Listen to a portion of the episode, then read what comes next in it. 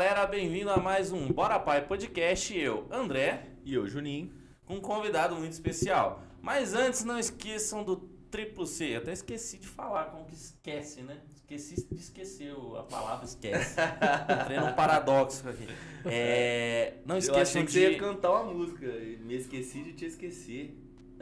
E eu esqueci de abaixar o volume também. Hoje eu tô esquecido, hoje o negócio tá, tá complicado aqui. Mas entrou uma campanha bacana aqui na, no- na propaganda. Hum? Adivinha de quem? Ah, pelo amor de Deus. Papito, pô. Ah, tá. Não esquece de curtir e compartilhar o nosso vídeo. Se inscreve no nosso canal, se inscreve no nosso Instagram, no Facebook, ajuda muita gente nesse trabalho. E bora lá pra entrevista. Bora lá pra entrevista. Hoje a gente tá com professor, mestre, doutor, instrutor de Kung Fu. Cara, o que, que você não faz, né? É complicado. É aqui o currículo que você tem. É, professor Vitor Machado. Isso. Você prefere Vitor Machado ou o outro sobrenome seu que é mais Barleta. difícil? É, o Barleta é menos comum, né? Mas pode ser chamar de Vitor só mesmo, tá bom. Pode É. levantar um pouquinho o microfone, Opa. fica mais fácil pro pessoal ouvir. Pode puxar mais pra Pode cima. puxar aqui. Isso, Vitor. Professor, fala um pouquinho de você pra gente. Quem que é o professor Vitor? Quem que é o Vitor, né? Antes de ser o Cara, professor. Enfim, né? Na verdade, assim, essa brincadeira que a gente pegou do, do instrutor, né? Eu, eu- sou instrutor antes de ser professor, né? Assim, eu comecei a treinar muito, muito antes de, de pensar em virar professor. Né? Na verdade, é de garoto, enfim. Sou, sou, do- sou do interior aqui do lado, né? Sou, sou de Bragança. Ah, né? Bragança, Então, pertinho. é, é, então eu cresci ali naquela vida de cidade pequena, né? Assim, pais professores, primos mais velhos que te jogavam ali na no ambiente político da época, da militância que existia, né, do que era possível, né? Anos anos 80, né? Então, assim, estava as coisas começando a abrir, né? Então eu lembro sempre de de como era o clima, né, na, Já era o fim da ditadura? Já- já o ali? fim, né? Aham. até a fase posterior, quando já tinha acabado, tipo de 85, né? Mas eu lembro sempre daquele. Aquele, aquela coisa no ar, aquele clima tenso. Eu lembro de, às vezes, os meus primos, e eu, eu ouvia algum som, alguma música mais crítica, e ainda, e ainda tinha aquele ranço de. Aquele, aquela sobra de não, não põe muito alto, senão o vizinho vai Ah, chamar a polícia. É, ainda esse- eu lembro dessas coisas, né? E enfim, aí isso foi, foi- acho que foi registrando ali nesse nessa perspectiva política mesmo, né, que foi me ajudando a me formar, né? E e, ah, uma vida de garoto do interior mesmo, né? Quando eu Uhum. comecei a treinar nesse, nessa dimensão da minha vida, quando eu comecei a treinar era, era o auge daqueles filmes de eh, Van Damme, essas coisas estavam surgindo tudo naquela época, né? Quando eu comecei. Dragão Branco. Ah, é, Nossa, aqueles primeiros filmes, né? Assistia aqueles filmes já. É, quando eles lançavam, o pessoal corria pra fazer as, as cópias piratas, devia tudo pirateado uma boa parte. Mas é isso, né? Assim, então eu comecei treinando. Na época era o professor Expedito Pereira, que era campeão de. Foi campeão mundial de full contact na época, enfim. Não tinha nem MMA ainda na época, né? Era, o que tava na moda era o full contact e o Muay Thai. Né? Ah. Mas enfim, mas eu gostava de- desse, dessa outra dimensão e fui. E fiquei, né, assim. Depois, hoje eu mudei de estilo depois de alguns anos tal, né? Mas é. Enfim, essa dimensão da minha vida então vem né, dessa da juventude mesmo, né? Tava conversando com uma amiga esses, ontem, né? Não, ontem, não, antes de ontem. Ela veio dar uma, uma palestra para uns alunos e ela brincou que ela lembra de mim treinando na faculdade. Falou assim, pô, como é que você não montou academia ainda, né? Eu falo, pois é, né? Mas é isso, né? Assim, esse é um lado que veio muito cedo e, na verdade, essa experiência me ajudou a arrumar- a arrumar meu primeiro emprego como professor aqui em Campinas. Ah, é. É. Quando eu fui procurar emprego pela primeira vez, né? Para dar aula, né? Eu não tinha experiência de sala nenhuma, né? E quando a, a professora que me entrevistou, a coordenadora, eu peguei e falei, olha, de sala de aula eu não tenho, mas eu já com, né, fiquei res- responsável por muitos anos pelo, pelo treino da academia, conduzia aula com criança, com, enfim, né? Eu tinha essa, essa vivência do, desse ambiente, né?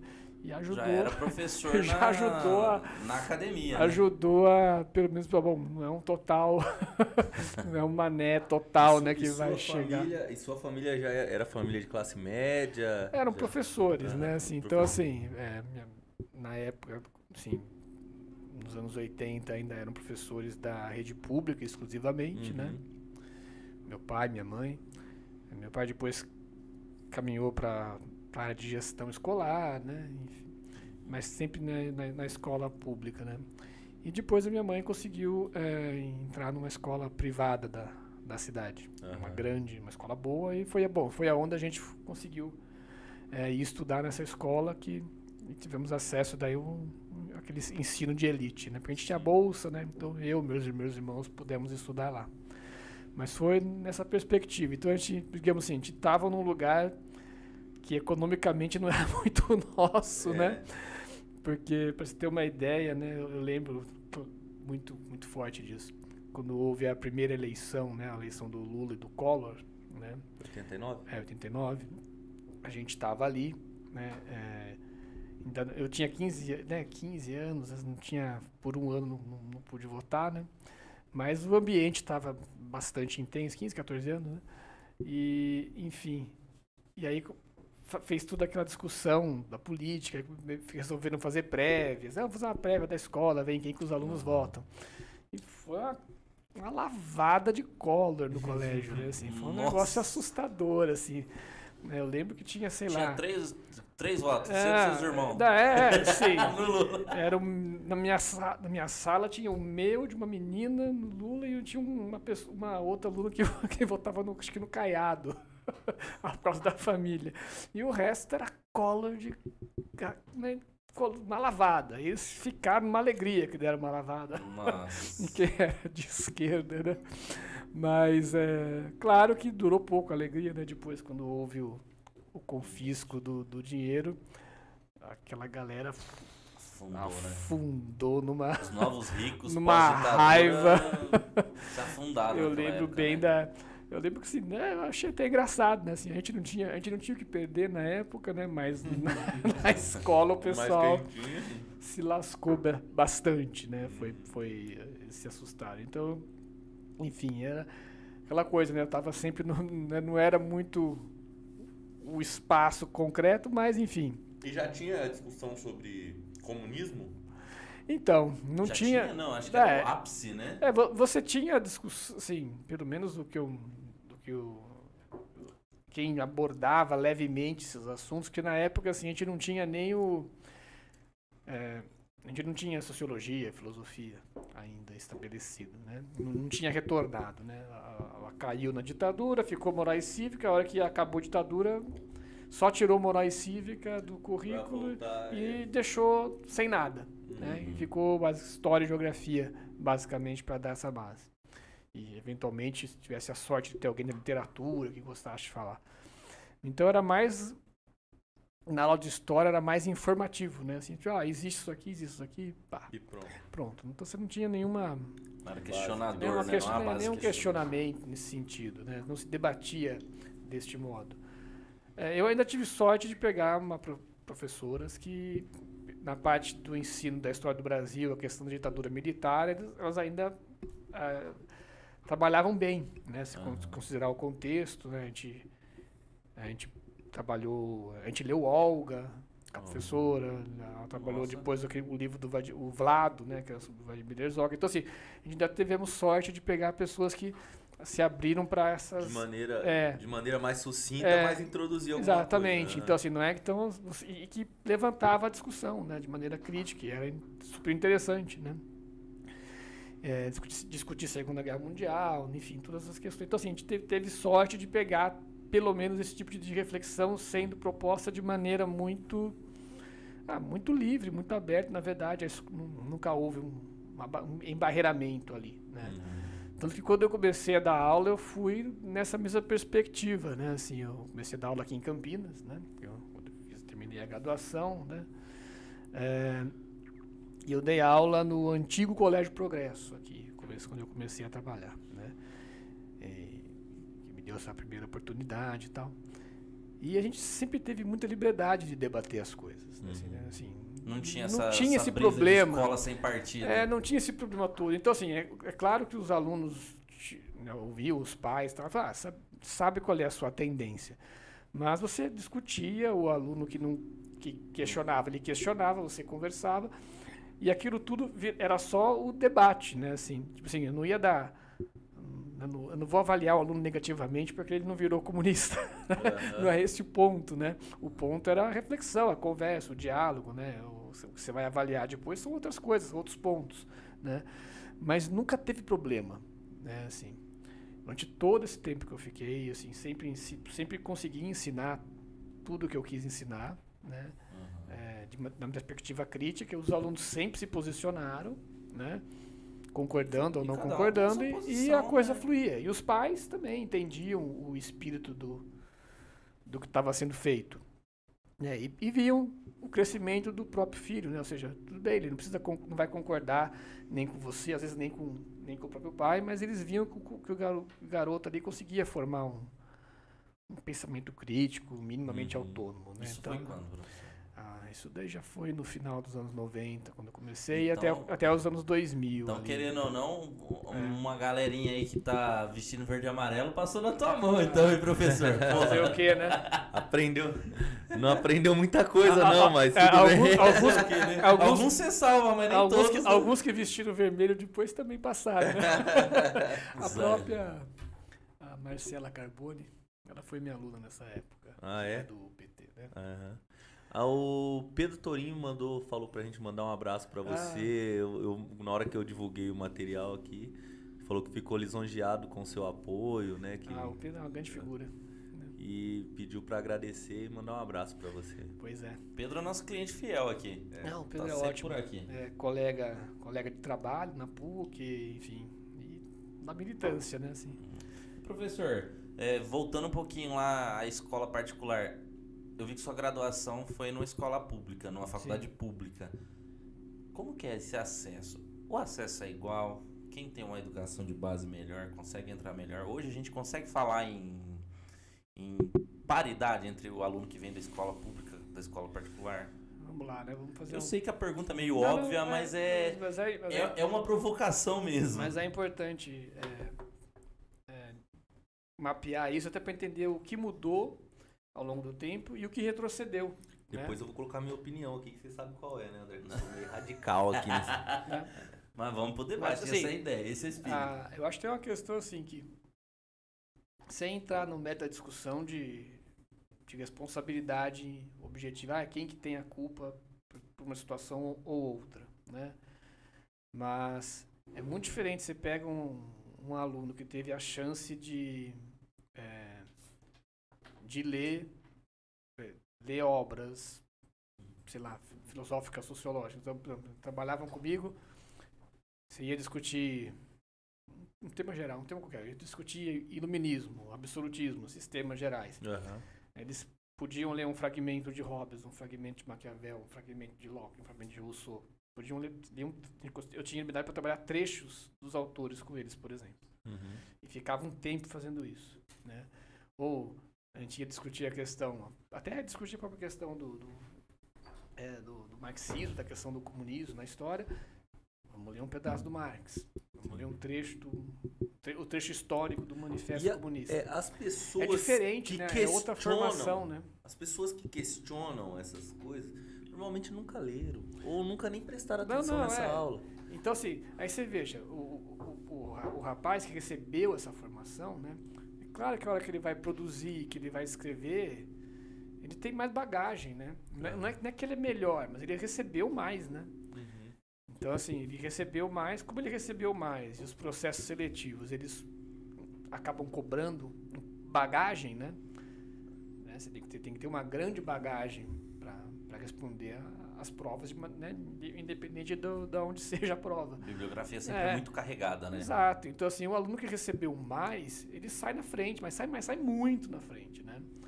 E aí, se ele recebeu mais, ainda por cima foi estimulado, o professor tinha condição de, de corrigir texto, cobrar texto, sabe? Todo esse, esse- trabalho faz muita diferença, né? Faz Faz, é, então, assim, em particular nesse tempo aí, que ainda as coisas ainda estavam, né, as coisas ainda iam começar a, se, a ter um outro tipo de trabalho, a diferença era muito grande. Né? Assim, eu sempre dizia, olha, vocês, estão, vocês saem muito na frente do, dos demais. Né? Não é esse o tipo de, de conteúdo que, o, que a grande maioria dos estudantes estão tendo acesso muitas vezes. Né? Então, de fato, assim, é, é, é uma questão concreta, é uma questão objetiva. Né? Assim, você o professor é, não é, claro que tem situações situações, mas normalmente, né, nas, bo, na, também nas boas escolas privadas, porque também tem aquelas que não são ah, sim, tão boas assim, sim. né? Mas as que são né, as melhores, elas costumam pagar melhor, o professor, né? tudo isso é, é, reverte em tempo de preparo, em tempo de, de dedicação para para aquela turma, para aqueles alunos, em, tu, tudo isso faz diferença. Sim, né? sim. Então é a coisa de ainda que você não fique exclusivo na escola, mas você não precisa pegar uma carga absurda de trabalho para compor renda. Uhum. Né? Isso, tudo, isso tudo pesa. Né? Assim, um professor esgotado dá as 40 horas de aula por semana né? para compor uma carga. Como, como é que ele. Que, que horas Sim. que ele pensa no que, que ele está fazendo? prepara a aula, que né? hora que ele corrige Ainda que provas. ele tenha muito boa vontade, uma hora ele se esgota. Uhum. Né? Assim, então, é, e edu educação é isso, né? Educação precisa de tempo, precisa de de criatividade, é, né? Você precisa do tempo para criatividade Tudo isso aflorar, tem, né? a pessoa tem que ter condição de fazer, né? uhum. né? Então, o segredo da, dessas boas escolas é, é esse, né? Eles acabam criando uma situação em que dá condições ao professor de ter minimamente esse tempo, né? Então, a diferença fica muito não, grande. Não é o melhor dos mundos, mas ainda é melhor ainda do que, o, que a é, escola pública melhor, oferece melhor hoje, que acaba né? Exato, né? Professor, e com relação ao modelo de ensino é, que é aplicado hoje, tanto nas eu, as escolas privadas, eu não sei, assim, minha filha até estuda em escola privada, mas não é a escola privada que, que a gente está falando que é níveis absurdos, assim. Mas é, eu estou falando assim, dos modelos de ensino que é aplicado é, nas escolas privadas e nas escolas públicas. Né? Eu vejo hoje que eu, eu, eu, gosto de sempre deixar isso claro, eu sou um crítico da educação hoje por uhum. causa disso. Eu acho que o modelo de ensino já faliu, né? já há algum tempo. É, e eu não vejo essa discussão aberta, né? Pra gente ver como nós vamos ensinar essa nova geração que chega é. agora. Né? Porque não é mais a, aquele modelo do quadro negro na frente de um monte de crianças sentada atrás é. e tentando é, talvez absorver ali 10, 20% do que o professor está falando ou está escrevendo. Sim. Uma geração que não tem paciência nem de ver um podcast de uma hora. Ele vai. Ele não, vai. O TikTok ele, é 15 o TikTok segundos. é 15, 20 segundos. É, coisa rápida. Então, o modelo de ensino, como é, é essa reinvenção vem acontecendo, essas discussões vêm assim é, sendo feitas, porque é uma, é uma questão complicada hoje. E eu vejo isso, minha preocupação maior não é com relação à rede privada, porque a rede privada ela tá do jeito, ela muda, ela Sim. a rede pública, que é muito grande, tem que atender muita gente, demora muito para conseguir e a gente é. não vê as coisas acontecendo. Acho que a gente, a gente tem, é, é, um desafio imenso mesmo, como você já, já colocou, né? Assim, você teve tentativas, várias tentativas ao longo do tempo, né? Assim, de, de mexer nessa estrutura, né? Eu posso falar aqui da, das que eu acompanhei, das que eu passei, né? Por exemplo, é, no tempo que eu dava aula para ensino é, fundamental, nós mesmos tivemos vários, várias formas diferentes de fazer. Né? A que eu mais gostei foi, foi num período em que eu pude fazer um planejamento né, em, em acordo com a coordenação da escola, tudo, de ó, dizer, eu só vou avaliar os alunos a hora que eu que eu achar que eles estão prontos para avaliar. Ou seja, a hora que eu tivesse terminado de fato o ciclo do conteúdo, eu, aí eu fazia avaliação. E aí chegou num, num, processo que eu fiquei mais de um mês tipo, trabalhando no conteúdo e só então depois, um mês e meio depois, é que fizemos uma prova. Né? Longa, prova grande e nossa, foi uma beleza. Os alunos conseguiram ir super bem. Você teve um tempo de maturação daquilo muito longo, eles fizeram um monte de coisa diferente, fizeram trabalho em grupo, fizeram apresentação, fizeram pesquisa. Mas é porque eu cortei o tempo de ficar avaliando. Aquela Uhum. coisa de ficar fazendo um monte de prova. A gente, na- nessa, nessa experiência, a gente cortou, tirou esse monte de trabalhinho, ficou com um só, né? Mas daí eu tive tempo de acompanhar o processo da- dos alunos de maneira muito mais lenta, né? E o resultado foi, foi, foi fantástico, foi muito bom. Então, essa foi uma experiência, por exemplo, diferente. Mas antes de se falar de qualquer coisa de redes, nem tinha isso na Uhum. época, né? E, e funcionou bem. A gente, enfim, acho que eh, em particular, né, onde eu trabalhava, eh, as pessoas tinham disposição de experimentar coisas novas, de experimentar maneiras diferentes de, de, de organizar, de apresentar, de trabalhar, trabalhar em parcerias, ple- completamente articulado, tipo história, filosofia, todo mundo trabalhando juntos, com língua portuguesa, matemática até. Então, assim, você tem experiências, né? Ah, o problema é você fazer isso em escala nacional, né? Uhum. articular isso numa política nacional de educação, que aí, como você já falou, vai, vai envolver um universo muito grande de pessoas, estados com realidades muito distintas, né? E professores com as per- perspectivas, então, nem se fala, né? Sim. Vai ter gente que está ali que de fato quer ser professor, vai ter gente que acabou ali por um, por um, né, por um acaso da, da, da situação da vida. Né? Então é muito complicado mesmo de você conseguir fazer esse processo de, de mudança. O que fica claro assim, né, é, que, que é meio que, que é a dificuldade de você mudar, é que a pessoa para aprender ela precisa de tempo de, de- de- se dedicar a alguma coisa. Então, os 15 segundos de concentração, de fato, não bastam, né? Para Uhum. ele aprender alguma coisa e, de fato, né? Então, assim, então você tem um desafio de, de convencer o cara, ó, 10 segundos de concentração, né? Se você só ouvir eu começar a falar, não, não resolve. Não vai né? resolver. Não vai resolver, Aham. né? Mas é, mas é o desafio também de você entender, né? Eu acho que isso é uma, uma questão complicada, né? Assim, entender que, o, que entender um pouco que é a dinâmica da sala de aula. Você tem um descompasso entre o cara que está planejando às vezes e os professores que estão executando, né? Porque você planeja tudo no papel ali, põe lá todo o conteúdo que deve ser, mas você não sabe como é que vai ser a sala de aula. É. Se vai funcionar, se o aluno vai comprar aquela discussão. A gente que é da construção né? civil, a gente sabe muito bem isso, que a gente fala que muitas vezes quem projeta o prédio ou a Sim. casa, ele nunca pisou numa casa ou num, num canteiro de canteiro de obra. obra, né? Entendeu? Então, tipo assim, ele coloca coisas assim, inexequíveis totalmente no, Sim. no, no projeto. E, E é aí- é, mais ou menos É, isso, E aí né? você que se resolva ali para Se vira pôr deixar prática, aquilo- né? O- É é a distância entre o engenheiro civil e o Oscar Niemeyer.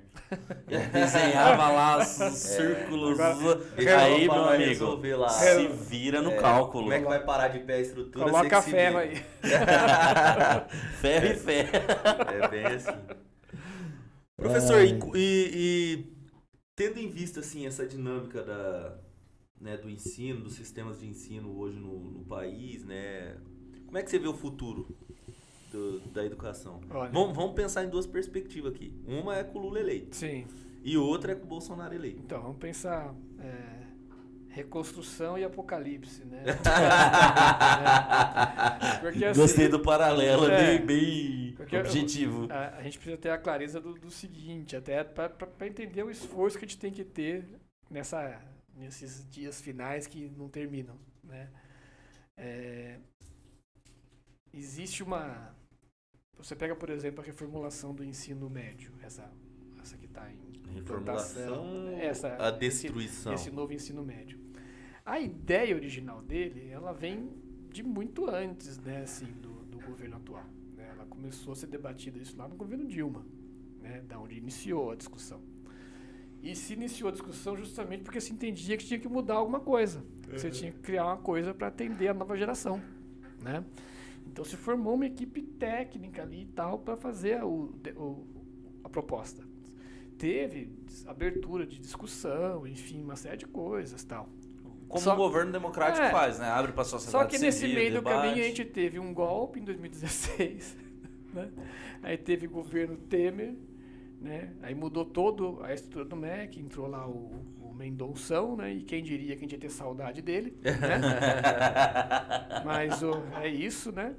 É, então, essa reformulação acabou passando daí pelas mãos dessa outra equipe, né? E aí e a implantação de fato com mais força no governo Bolsonaro, né? Então, assim, é, ver a distância de tempo, né? Assim, é lógico que está chegando aqui agora, ele está chegando a duras penas, né? No, no, no trabalho da equipe técnica, uhum. né? É um negócio que para chegar do jeito que chegou foi muito difícil. Porque se dependesse da disputa política, tinha ficado lá para trás tinha sido abandonado, tinha virado outra coisa. Né? Mas, como era um processo que já estava andando, que já tinha edital aberto, edital de material didático, né? uhum. né? como já tinha tudo isso feito, não tinha como parar. É a importância de, de ter as coisas como política pública, né? De você, de você ter as coisas como política de Estado, né? Ou seja, a coisa não para Diferente ainda. Diferente de uma política de governo. Exatamente. A importância de, você, de você conseguir consolidar algo nesse, Vou fazer mais uma provocação aqui. Nesse, nesse edital estava aberto. Tinha alguma é, algum material didático que continha é, mamadeira com, em formatos ah, fálicos? Garanto que não. Mamadeira de piroca? garanto que não. Isso, isso é, é, é, é, absurdo a gente falar, mas é algo bom para se é, absurdo, né? Sim, mas é para as pessoas entenderem. Não, não eu, ouvi, eu ouvi professores em 2018 defendendo que isso existia. é, assim, aí foi, assim, quando eu vi da boca de um professor, eu falei, é um apocalipse, né? Realmente estamos perdidos, né? Sim. sim. Mas o. É, não, claro que não tem, né? Evidente, mas o. Eu tive a experiência de participar da, da, da avaliação desses materiais. Eu participei do, da, dessa. E foi é, é interessante a experiência para perceber exatamente isso. Olha, o edital, ele era todinho. O edital também não é deles, desse governo atual. O edital não era deles.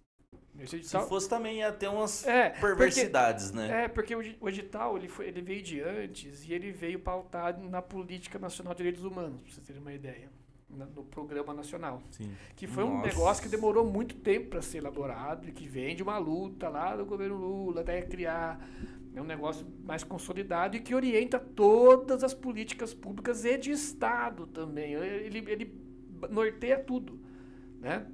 Que é o compromisso do Estado com direitos humanos. Por isso que o ataque uh, do, do, do campo oposto primeiro começa com atacar os direitos humanos. Você tem que desconstruir aquilo que está no, no, no, centro da, da, Sim, da, direcionamento. Da, do direcionamento, né? é. E, aliás, né, a, a nossa mais nova senadora, ela tentou mudar. Nossa, ela, ela fez um trabalho de bastidores para tentar mudar. É, só que ela não conseguiu. O Ministério dos Direitos Humanos virou de ministério é, que ela compunha, né? isso, né? Da, é, da família. É, e, ela, e ela queria alterar essa política. Só que não é. Só que você não altera assim por decreto. É um processo mais complexo. Né? Uhum. E, e eu, e assim, então esses materiais, ainda que você, as pessoas possam observar e falar, ah, mas foi pensado, mas eles foram pensados dentro de morte de direitos humanos, né?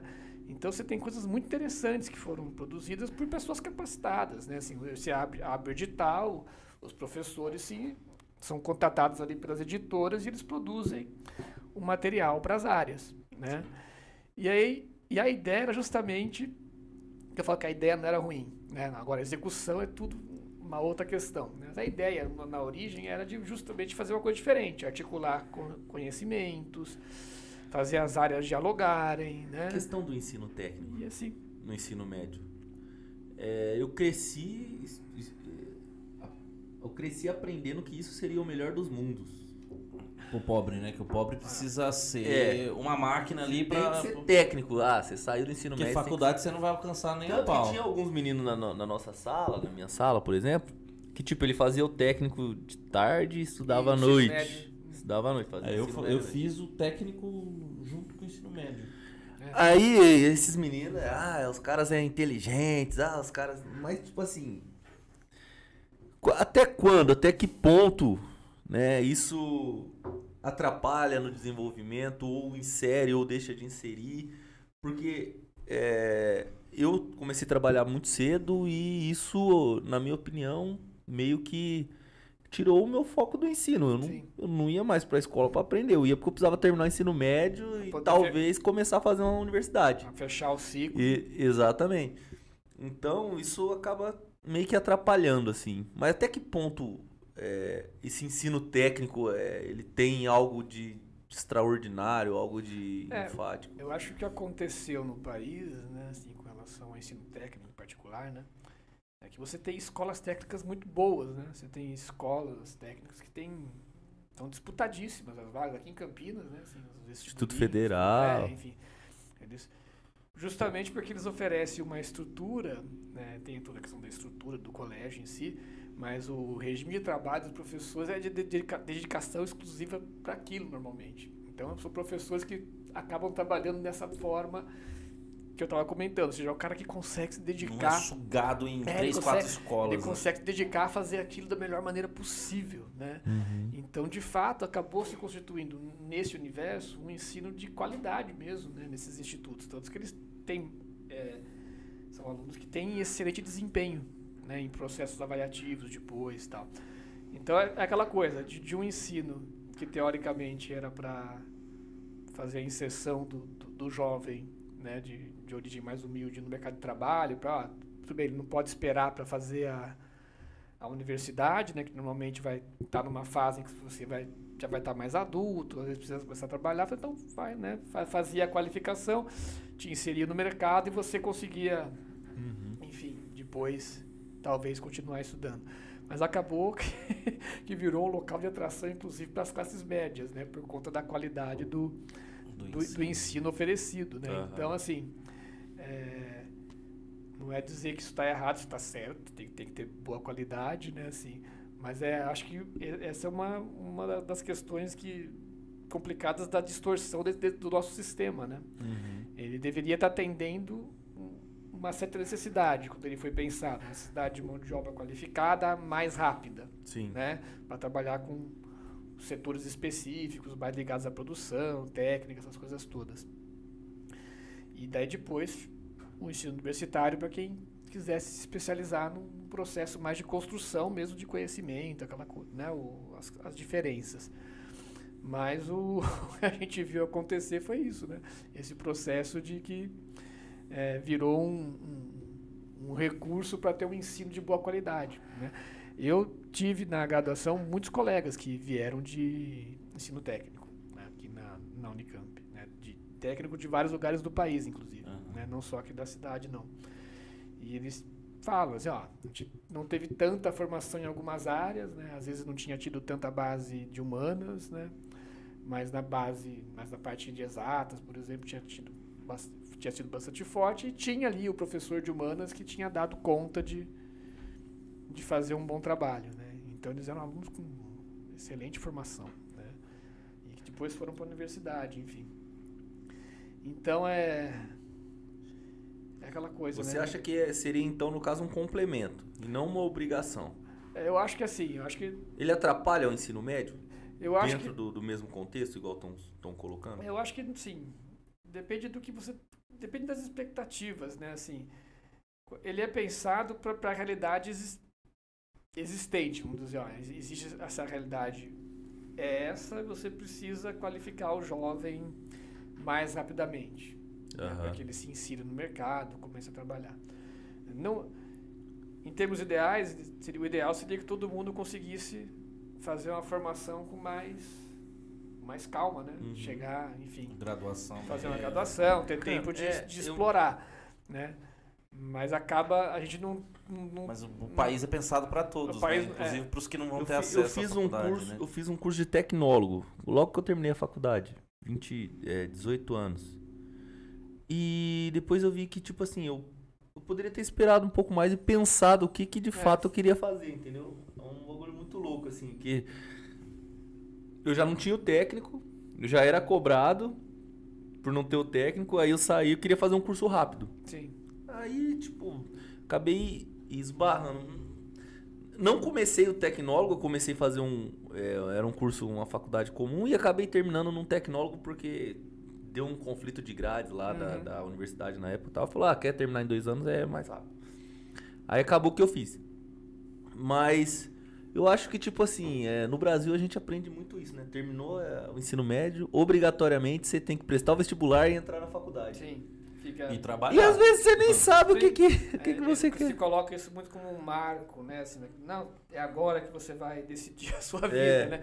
Só que você é muito jovem ainda pra, E sofre definir. muitas influências, né? Pai, mãe, às vezes você não quer seguir a- os É. passos, né? E o, e o- é aquela coisa, né? Assim, se você vê em outros, outras realidades que não a nossa, né? Tem lugares em que é comum o jovem tirar um tempo. Ah, não, tira um tempo, vai, vai, vai trabalhar, vai Fazer intercâmbio. fazer intercâmbio, vai fazer uma... Você tem lugares com situação econômica melhor, onde é comum as famílias deixarem o- os filhos fazerem essa transição, justamente para poder definir exatamente o que vai fazer. Porque é uma decisão muito é, é muito importante para você tomar de uma hora para outra, né? Assim, Sim. simplesmente porque encerrou aqui um, né, um, encer- encerrou essa etapa do ensino, agora você tem que migrar necessariamente para essa, né, ou para uma coisa ou para outra, né? E eu não, não, de fato, eu não sabia o que eu queria fazer. É. Eu demorei pra maturar também, daí eu comecei acho que com 22 anos. Mas eu acabei de Direito. fazendo, aí depois não, não era isso, aí fui fazer outra coisa e É. e assim por diante, mas é um é um eu vejo que se eu tivesse pensado um pouco mais com calma, talvez É. teria me beneficiado de É, alguma é, forma. É, tudo- é, assim, aí volta na questão do tempo, né? Assim, o quanto de tempo você consegue ter para tomar essas decisões, né? Uhum. E quem tem mais dinheiro tem mais tempo. Sim. né? Então é, é reflexo da nossa desigualdade, né?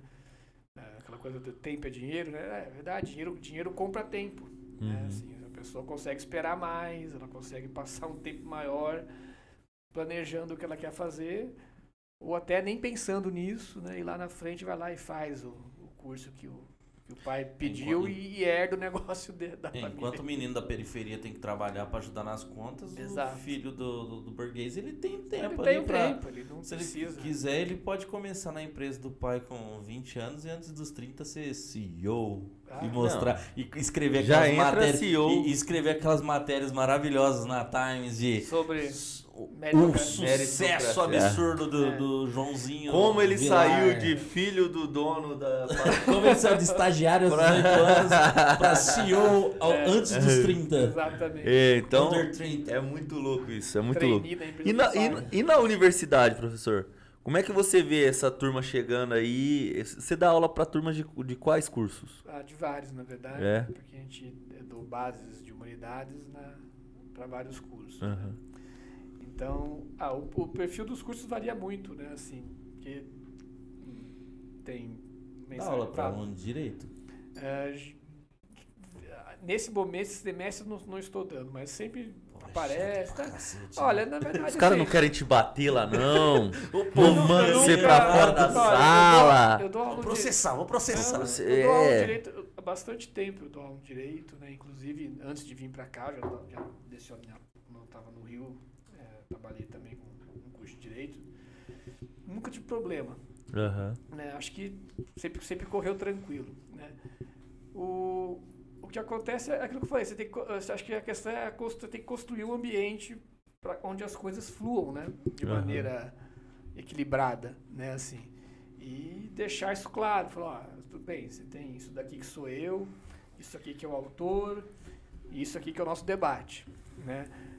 Tudo que fugir disso tá fora da, da, da nossa regra de convivência, né? Então eu acho que é muito mais isso do que qualquer outra coisa. Tem, tem muito aluno que vai para esse campo, por exemplo, né, do direito, e que vai justamente motivado para por, por temas sociais, tem o interesse ali de, enfim, de, de trabalhar com essas questões. Eu tenho ex-alunos que estão fazendo trabalhos bacanas pra caramba por aí, né? E, então varia muito, né? Assim, é, a- não- não- acho que assim, a gente, Quando- existem alguns perfis que as pessoas traçam, mas é, é complicado porque é, cada, ca- cada lugar que você vai vai ter um. Cada turma vai ter uma cara. Quando eles é, olham o seu currículo lá e vê o seu histórico de pesquisas, que você pesquisou o MST, Uhum. aí o cara fala: Ah, professor, você chegou lá e viu que era tudo vagabundo mesmo, que queria ocupar É, a terra dos outros, é, invadir. Não tem esse tipo de reflexão, né? A maioria não, não faz esse tipo de. O que, o que, o que acontece às vezes é que quando surge uma. Isso em qualquer, em qualquer lugar, tá? É, o que eu sempre coloco, é, às vezes surge uma opinião, uma reflexão sobre o movimento, o que eu faço é sempre perguntar, olha, é, vocês conhecem? Né, já foram? Já viram? Daí a pessoa às vezes fala, ah, conheço. Por exemplo, o que, que significa conhecer para você? Você conhece porque você passou na frente de um, né? Na, numa beira de estrada, você passou e viu. Isso é conhecer. Ah, na minha cidade tem, então eu conheço. Uhum. Não, isso não é conhecer, né? Por aí te conhece, né? Assim, você já foi lá, não, tem, botou tem, seu pé já, no bar. Já falaram isso pra sentou mim. Sentou pra tomar um café, já, já falaram assim pra mim. Ah, o meu tio era e ele falou isso, isso e isso. Uhum. Seu tio. Tá. O que, que seu tio faz hoje? Quem que é seu tio? Então, tipo assim, pela reflexão do seu tio, você tá tomando toda uma decisão. Eu, eu falo, meu, é, se eles, se as pessoas tivessem noção do tamanho da organização, que é, por exemplo, o MST, Sim. Meu, tipo, os caras iriam engolir é. muitas palavras, ia falar menos besteira, ia entender um pouco da realidade do país sobre uma ótica diferente. E eu acho que ainda conseguiria ser uma pessoa melhor. Aquilo, aquilo é. seria bom para ele. Eu entendeu? acho que existe um problema grande de para todo, todo lado, né? Assim, um problema grande de informação, uhum. né? Assim, e com o MST não é diferente. Então, assim, as pessoas acham que conhecem porque, como eu falei, ou viu, ouviu falar, viu no jornal, na cidade tem, uma, tem um assentamento que ela passou perto, enfim. É, mas não conhece não sabe o que é, não sabe como funciona, não, entendeu? nunca conversou com, com um assentado, nunca foi lá, né? Pra, pra, não sabe nem como é que planta, não sabe qual é a dificuldade de produzir com a terra, não entende nada disso, né? E quando você oferece essa reflexão para eles, olha, eu sempre falo, ó, alguém já plantaram alguma coisa?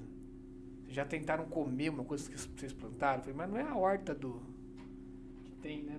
vasinho da sua casa. Assim, plantar em escala, né? Plantar na terra, lidar com praga, lidar com falta d'água, né? assim, depois ter que recolher, distribuir para tentar ter lucro, né? Porque tentar vender a produção depois. Então assim, as pessoas não têm essa vivência, não, não sabem o que é isso. Isso até me lembra aquele debate que saiu no, na, na CNN, foi na Jovem Pan em que o. Do arroz do, orgânico. É, do arroz orgânico. Ah, eu o MST é o maior produtor de Aí eu vou ver no Google é, aqui que eu não acredito. Quem que é esse Instituto Rio Grandense? Tem que ver esse instituto ah, aí dessa, se é válido. Dessa é... vez ele tem razão. Realmente. e assim. E é, é, muito mais fácil criticar do é, que ir lá pisar no barro e é, tomar um café. Mas né? esse tipo de postura mais agressiva não é o mais comum de encontrar, felizmente. Uhum. Essa coisa mais que questionar, tosco, debater, né? né? Até porque é, você já entra como receptor, né? Quando você é, é um aluno. É, você está na posição, teoricamente, uhum. de vir aprender e tal, Sim. né? E assim, e, e acho que você tem que. Você já propôs algum trabalho nessa linha? Algum... Quando, quando, esse, quando esse tema surge, depende da disciplina, né? Toda disciplina que, que tem essa, essa, essa, temática, mas as, os, as disciplinas que, que abordam a questão da formação rural, por exemplo, do, do, Brasil.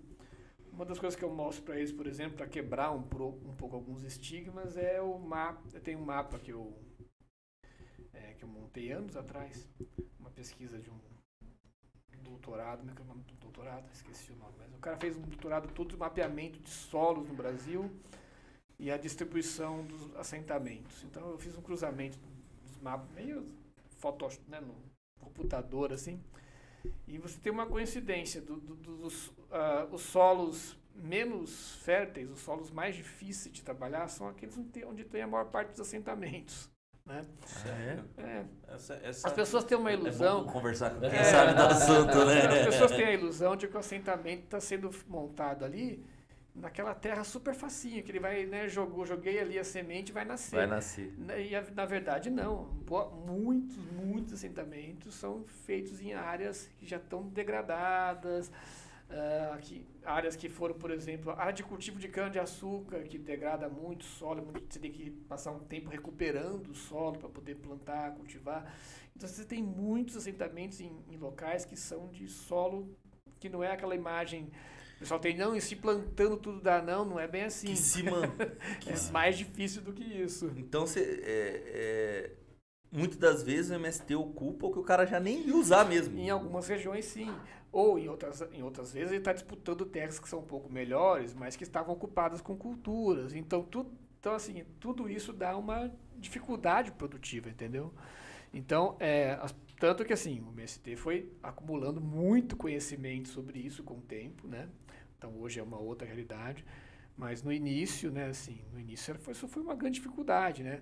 Come- come- é, articular de fato a, a, a produção né, Aham. do- dos assentados para que eles conseguissem ter uma sustentabilidade de fato, né? Então é, mas são coisas que as pessoas não conversam, são, são informações que não circulam no fora Aham. desse ambiente de pesquisa. Então né? vamos lá, professor, já que você tem um.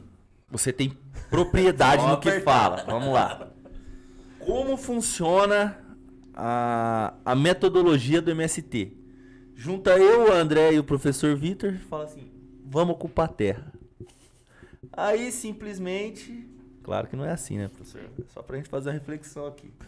Aí a gente ó, passa ali na frente, vê uma terrinha ali desocupada. Ó, é hoje, viu? Vamos lá, hoje à noite, nós três. É. Nós vamos lá e nós vamos plantar e nós vamos ficar ricos com. É assim a lógica? Como que funciona? Explica um pouco Muita pra gente. acha que é assim. É. né? Ju- junta um grupo ali e sai, sai ocupando qualquer área. E muitas vezes vem, vem aquela imagem de matar gado, de Sim, destruir sim. plantação que já existe. Nossa, ocupou terra produtiva. Ah, Era a terra mais produtiva da cidade foi ocupada. Você teve ao longo, sim, tem de- variações de estratégias ao longo do tempo, né? Na, na época em que as ocupações foram eh, criminalizadas no governo Fernando Henrique, né? Uhum. Que dificultou esse processo. A estratégia que, que o movimento passou a adotar é eu, eu faço a ocupação dessa terra na qual não tenho interesse para tentar ganhar a outra que eu Que eu tenho, tenho. né? Então, ju- porque daí aquela que ele ocupou ficava bloqueada para a reforma agrária, mas ele usava para negociar a- A o área que espaço ele que ele tinha interesse. E que ele sabia que tinha possibilidade de ser desapropriado. Porque tem essa questão. Assim, o movimento, ele, ele. Na verdade, assim, desde o início ocorre muito isso com as primeiras experiências de procurar a terra que tem condição de ser desapropriada. Né? Ou seja, que, que reúne as, as condições para que possa ser de fato passada para fins de reforma Então, agrária. Então né? você tá querendo falar que é feito um estudo. É feito o um- MST É, faz é- um estudo. Não é uma ocupação aleatória, ah, né? Tá. O MST faz um É. estudo. Eu achava Então- que o máximo de estudo que eles faziam era que alicate que eles iam usar pra quebrar a cerca. Mas é feito É estudo. feito um estudo. Aí o Ah. bobão de casa que tá falando bobagem aí pra todo mundo, né? E não, e não Vai é só, aprendendo. é, e é um estu, é, e é o levantamento de dívidas, às vezes até, de uma série de coisas que... Jurídico, envolve advogado, engenheiro. que Tem advogado no MST? Tem advogado. Caramba, Tem é engenheiro louco. também, será? Tem advogado Formado, formado, dentro do é, MST. Tem assentado que se formou, né? Gente, como que, que coisa. Rapaz. Enquanto, enquanto o Zé Mané lá, que não tem nem. E eles não terminou estão- nem o primário, fica falando merda do MST. Mas é, é o... Vida que segue. É o retrato que as pessoas formaram. É, é, é mais fácil desqualificar o movimento quando você né, joga ele como uma ação de gente Vagabunda. é, que tá fazendo loucura ali. né? Aí o cara não tem a menor ideia do trabalho que dá cuidar de um lote e chama o rapaz de vagabundo. É. É assustador, né? É, é, esse é outro detalhe, o próximo, né? Que você ocupou, beleza. Aquilo ali vai naturalmente, assim, É, por vai- mágica, perlim Vai, pim pim, vai, vai, brotar uma- um pomar magicamente, né? Assim, dá um trabalhão. é. Eles estão indo atrás de de é Não, eles estão indo atrás de trabalho, é isso que é, isso que é assustador quando- nesse discurso. Essas pessoas estão indo atrás de trabalho. Né? É, é terra, mas terra é trabalho, porque ela só vai te alimentar se você trabalhar nela. Né? E aí, Não, é- se, então, se assim, você é- tem um. Cuida da sua casa, que deve ter. do- Sim. a minha casa, 200 metros quadrados o lote. É muito difícil cuidar. Aí Não, você não- imagina não hectares de constrói. terra. Sim. Não constrói nesse lote pra você ver o trampo que dá de É, só cortar o mato. Exatamente. Então as pessoas não têm a menor ideia, às vezes, do que estão falando, assim. E ainda quando a pessoa não tem ideia, mas ela está disposta a ouvir, que felizmente, na- pelo menos nas minhas experiências, tem sido o caso da maioria, né? Assim, você, você traz essas informações, mostra, né, fala, ó, conhece aqui, conhece aqui, já viu aqui, você vai trazendo os casos, né? Às vezes até mostra uma foto, né?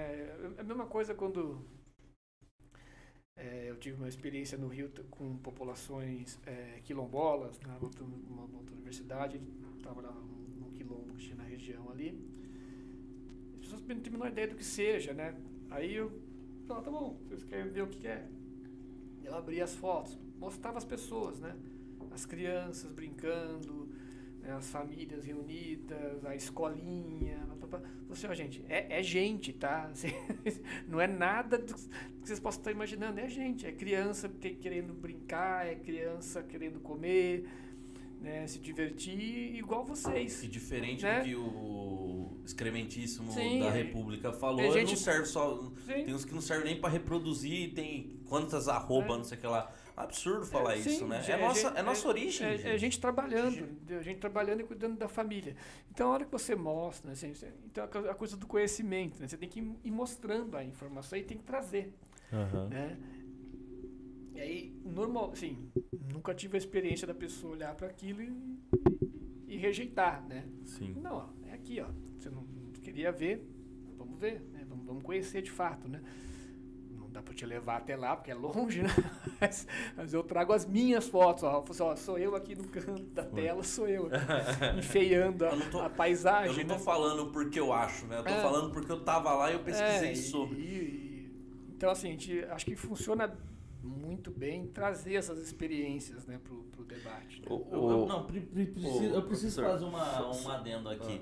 Professor, a gente vê que papel aceita tudo. Da mesma forma que a gente tem estudiosos que são coerentes, que são sérios, a gente tem uma meia dúzia de estudiosos aí, inclusive médicos negacionistas, eh, geólogos da terraplanistas. Da onde vem essa raça? O que, que a gente faz pra extinguir esses trem? Olha, que, é- que nega a própria ciência você quer mudou, você mudou o tema totalmente. Eu ia continuar no MST aqui, cara. Não, pera vai aí, mas, continuar não, mas dá pra lá. voltar no MST que tem a ver com estudo. Não, é porque nós começou a falar, mas a gente não terminou, porque o, o, Pá, vai, fala o sua, Satanás, depois o professor o Satanás aí. 17 lá, ele, ele, E é 17, hein, gente? ele, Pelo vem, Deus. ele vem fazendo algumas propagandas falando que as lideranças do MST eh, poderia desocupar, desapropriar o cara que estava ali assentado que por isso ele deu o título de posse de terra para que esse cara Explica pra gente por que, que não pode ter o título de posse. Por que, É. que o MST é contra o título de posse? Não, É. não, não se pode dar o Cê- título de posse tem- porque. Você tem, a, você tem a, titula- a tit- a titulação de uso, né? Direito de uso. Exatamente. assim, né? E o, e o que ele fez agora são coisas que já estavam prontas para serem feitas. São coisas que são assentamentos do, do período da, da esquerda, né? Que já estava pronto, só que é um processo que demora para correr, Aham. né? Então coincidiu de chegar né, nesse momento. Então ele está usando politicamente para dizer que ele está resolvendo, mas já estava resolvido. Sim. Terminou 3% da É, não, transposição já e falou que estava toda. resolvido. Isso- já estava montado, esses, essas- esses documentos todos já já estavam em andamento, né? São coisas que estavam ali. ó. Porque assim, ó, eles criticam o MST numa linha de que ah, eles querem dinheiro, ah, eles querem isso, ah, eles querem. Mas tipo assim, meu, o MST só quer que o assentamento continue exatamente na onde está e que não possa a terra ser usada para conseguir dinheiro. Sim, a coisa da, da venda da terra. E- Então, o título de posse que é defendido é de uso é, e é- frutos, É, é o uso né? da terra, na verdade, né? Porque assim, e ch- chama de titulação, né? Pra, pra Aham. de chamar. Mas o tanto que a pessoa, quando ela decide sair, por exemplo, que acontece, né? A pessoa não, não se adapta ali ao assentamento, enfim, àquela vida, ou até aposenta, eventualmente vai embora morar, enfim, tem várias situações. E obrigado a viver o resto É. da vida, né?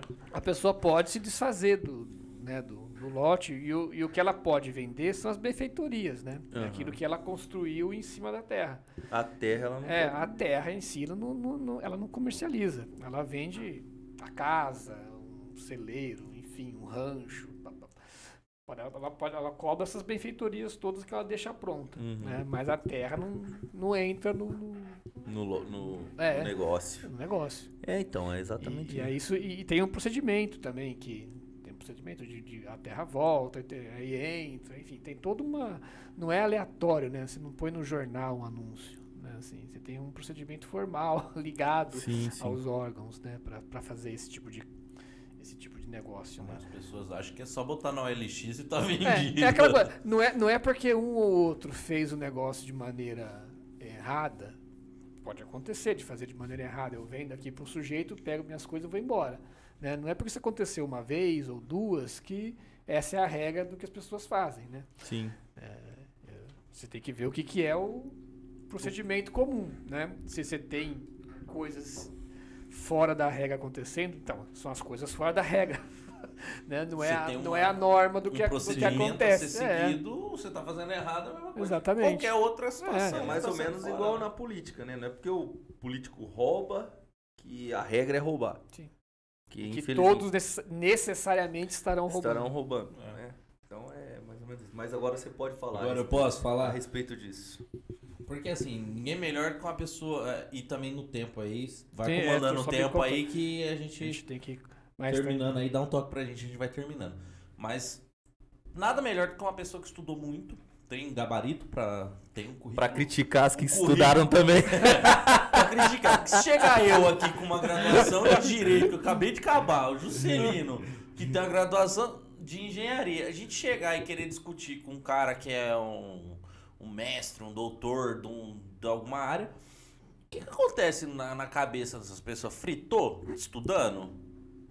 Bom, Ou a ideologia que É, consegue fritou. entrar? é, o primeiro elemento que você tem que colocar é, é a questão da, da ideológica mesmo. Né? Assim, a pessoa comprou um discurso ideológico, uma posição política, e ela está Tá levando tá um financeiro. encampando, tá é encampando, possível. né? Existe, existe essa dimensão, não pode ser descartada.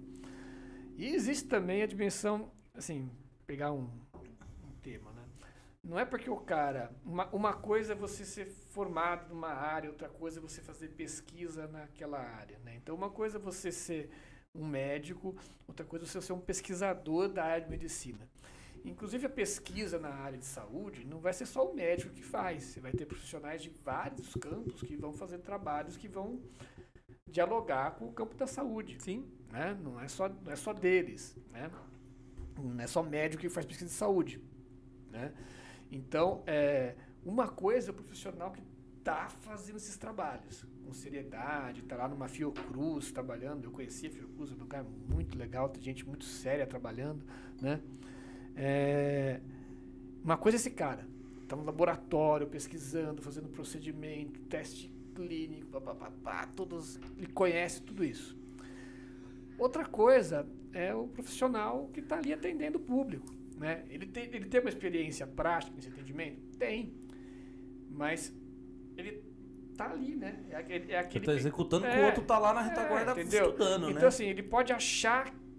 Se, se ele acha que ele descobriu alguma coisa, por exemplo, ó, tô descobrindo aqui nos meus atendimentos uma coisa mágica aqui.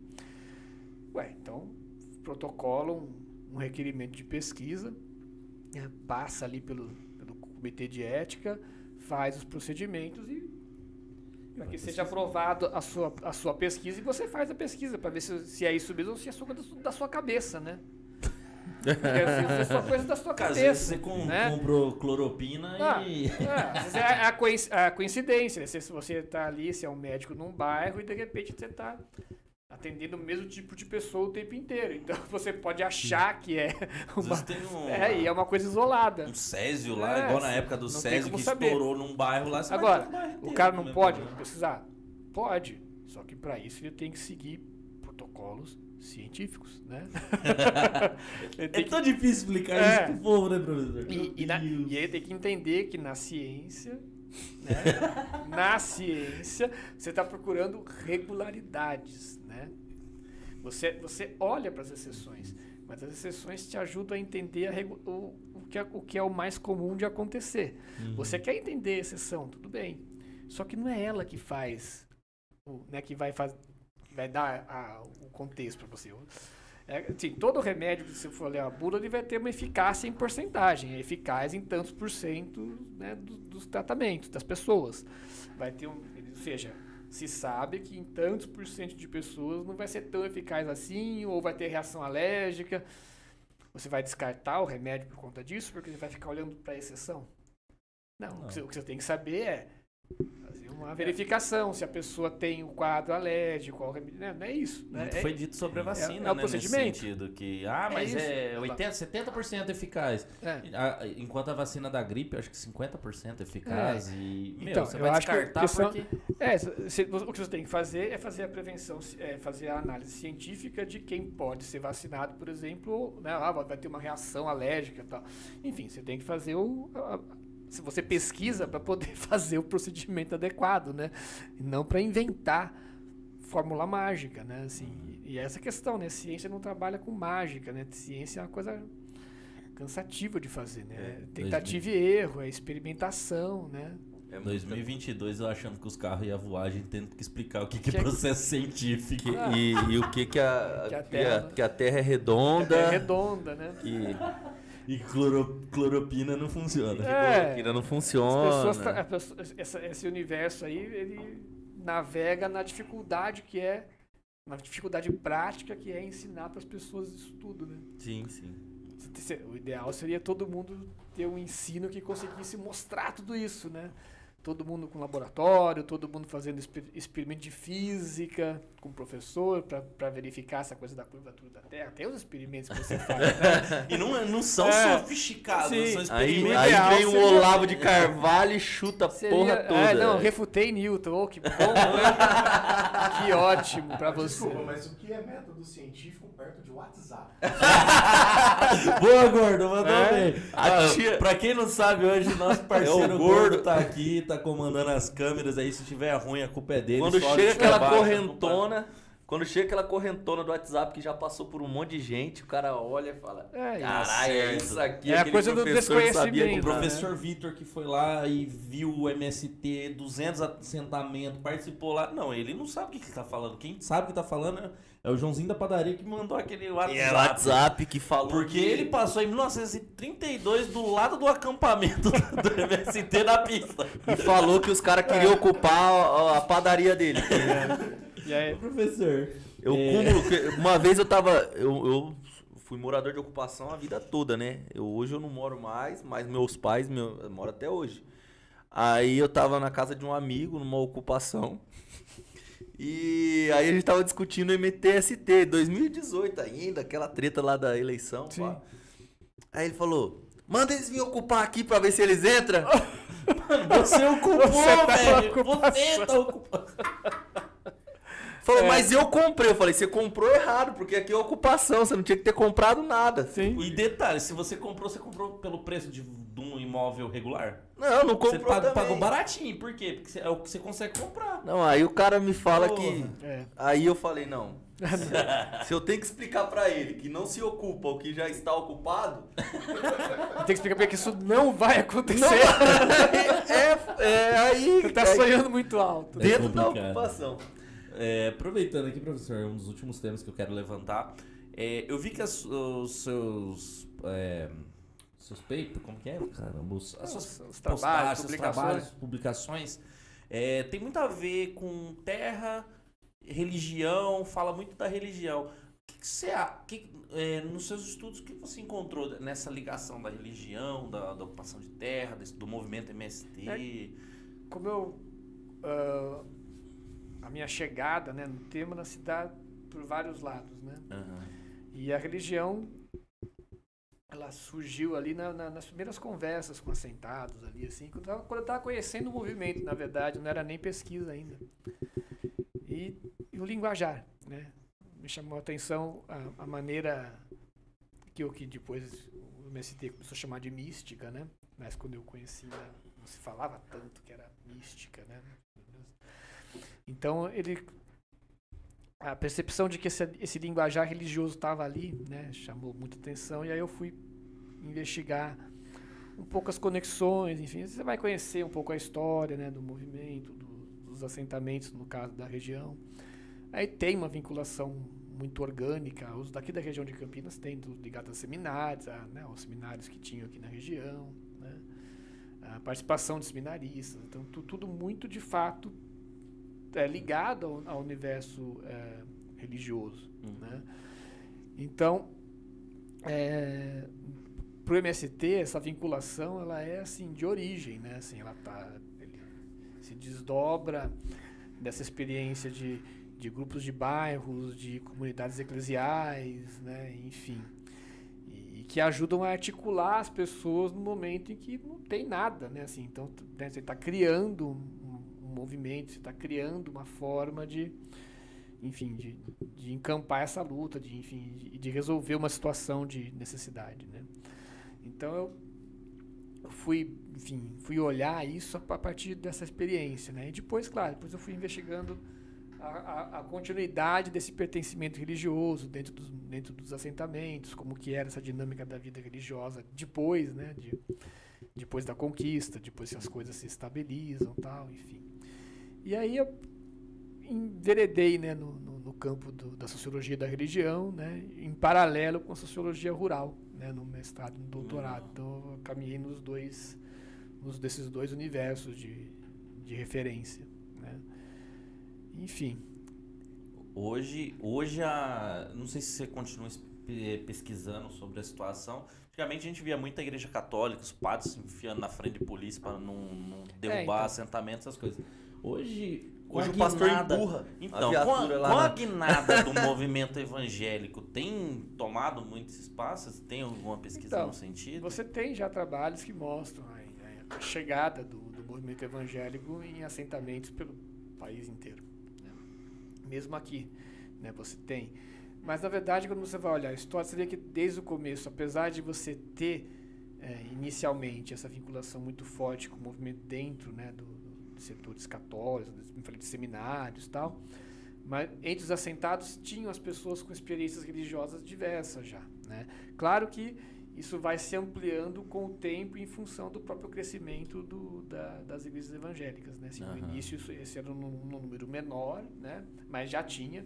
Nas minhas entrevistas eu já, já, já encontrei gente com trajetórias religiosas diferentes dentro do, do, do assentamento antigo, que é o assentamento de, de Sumaré. Né? E, e já tinha gente ali com trajetórias muito interessantes, inclusive gente com passagem pelo budismo, né? coisas Caramba, bem distintas. budismo. É. Enfim, mas que eram minoritários na experiência ali do assentamento. Né? Mas hoje em dia isso está espalhado, como se você vai em assentamentos, você encontra né, a- as- já as sedes dessas outras igrejas. Então isso está tudo muito misturado hoje em dia, né? Aham. É, e que vem do fato dessas pessoas estarem, enfim, essa é uma população que reflete essa, diver- essa, essa, mudança do, do, do cenário religioso no país, né? Então, é, enfim, é, estão ali, né? Então ali, é. O, o meu medo não é nem a nem estar, né? Porque eu, eu, venho do meio evangélico, Juninho também, a gente tem origem evangélica aí. Mas o nosso medo como ex-evangélicos aí é, é a tomada de poder, a- a- o assalto ao poder ali, a- a- aos espaços que tem, né? Que eles tomaram, tomaram espaço na, na, na Câmara, tomaram. Foram pra tudo quanto é lugar e comandam hoje, né? Eu não sou ex-evangélico, não. Você é evangélico Não, ainda? Eu não batizei. Você Ah, sim. eu não batizei. Toma, Tom, Não? eu não batizei, eu sou pagão. Ó, o gordo é o único. Da... Você batizou? religião também? As não? duas, parceiro. Você tem dois batismos? O gordo vai pro céu por mim. Batista, inclusive. Bom garoto de interior, eu tenho essa formação de interior da, dentro da igreja, né? Tem. Católica. Católico. Católico. Então, Você é batizado também, direito. É, a católica batiza cedo, né? No Sim, bebê, é. quando é bebê. Eu sou pagão dos dois jeitos. Eu não batizei nem na católica, nem na É, eu não, nunca É, frequentei eu tive uma católica. experiência religiosa boa na, na, na minha formação, né? Porque sempre, sempre são os dois padres que são, são marcantes. Um que era muito, muito intelectual, era professor da, da universidade da cidade, e o outro que era mais do discurso inflamado, né? Assim. E era um discurso social que eles faziam, né? Assim. Então, Então, assim, cara, eu então não pra mim- sei. Eu, pra, pra mim, no interior da minha formação, pô, ser, ser, ser do religioso era, ser, era, pô, era ter essa visão crítica, né? Então, claro, depois você vai crescendo e vendo outras coisas, mas É, nesse sentido, acho que eu tive uma experiência feliz em termos de, dessa formação, né? De ter esse, a convivência com essas, com, enfim, com pessoas que, que tinham essa postura, né?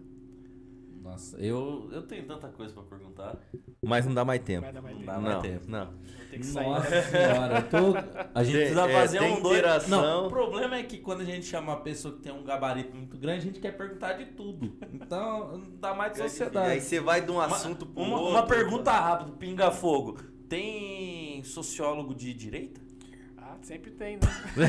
Puta que pariu. Tem Vamos lá. tudo de direito. Tudo de direita, né?